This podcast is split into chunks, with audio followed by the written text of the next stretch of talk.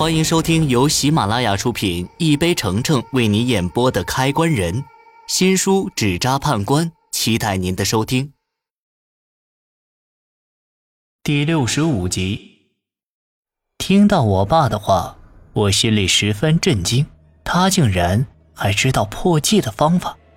既然他知道，为什么不帮自己把记破了，反倒是让自己倒霉这么多年？我爸见我震惊又疑惑地看着他，悲伤地叹了口气，跟我讲起事情的缘由。当年他犯忌后，本该是与其他一起上山的八仙一样，遭受到报应死掉的。但是他的师傅不忍心让他白白死掉，便去山上找他，以自己的寿命作为代价，做法将他的命换了下来。我爸说到这儿，声音开始哽咽起来。说他虽然断了一条腿，可好歹也活了下来。可是他的师傅救完他后，没有多久便撒手人寰。他欠的这份恩情，只能下辈子来还了。他师傅死前告诉过他，要是想完全破记，就去江县找一个扎纸人的瞎眼老头。我爸正说着，烟瘾犯了，拿出烟盒点燃了一根，吸了一口后，接着说。那瞎眼老头，你也见过。我当年搬来这里就是为了找他。他是我听说过的人里唯一一个成功破记的人。我大为吃惊，没想到那老头竟然还有这种经历。爸，那你都找到人了，为什么还……他告诉我，破记需要等待机缘。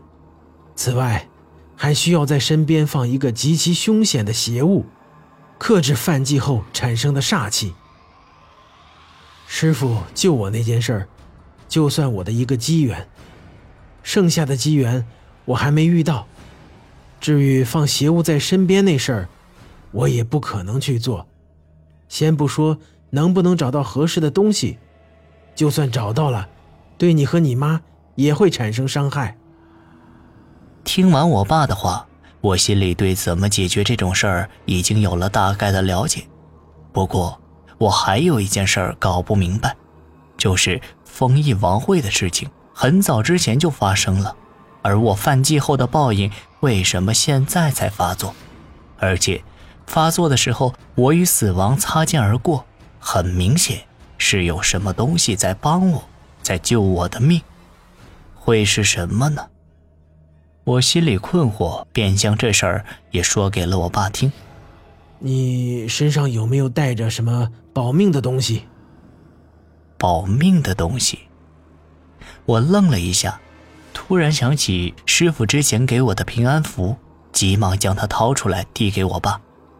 爸，这是师傅给我的平安符，是不是这东西救了我呀？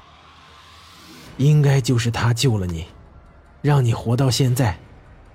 但这只是暂时的，并不能代表你的报应消失了。你只能按我说的那样，去寻找机缘和克制煞气的邪物。听完这番话，我忍不住攥紧了手里的平安符。我爸说的没错，师傅给我的东西只能暂时保住我的性命。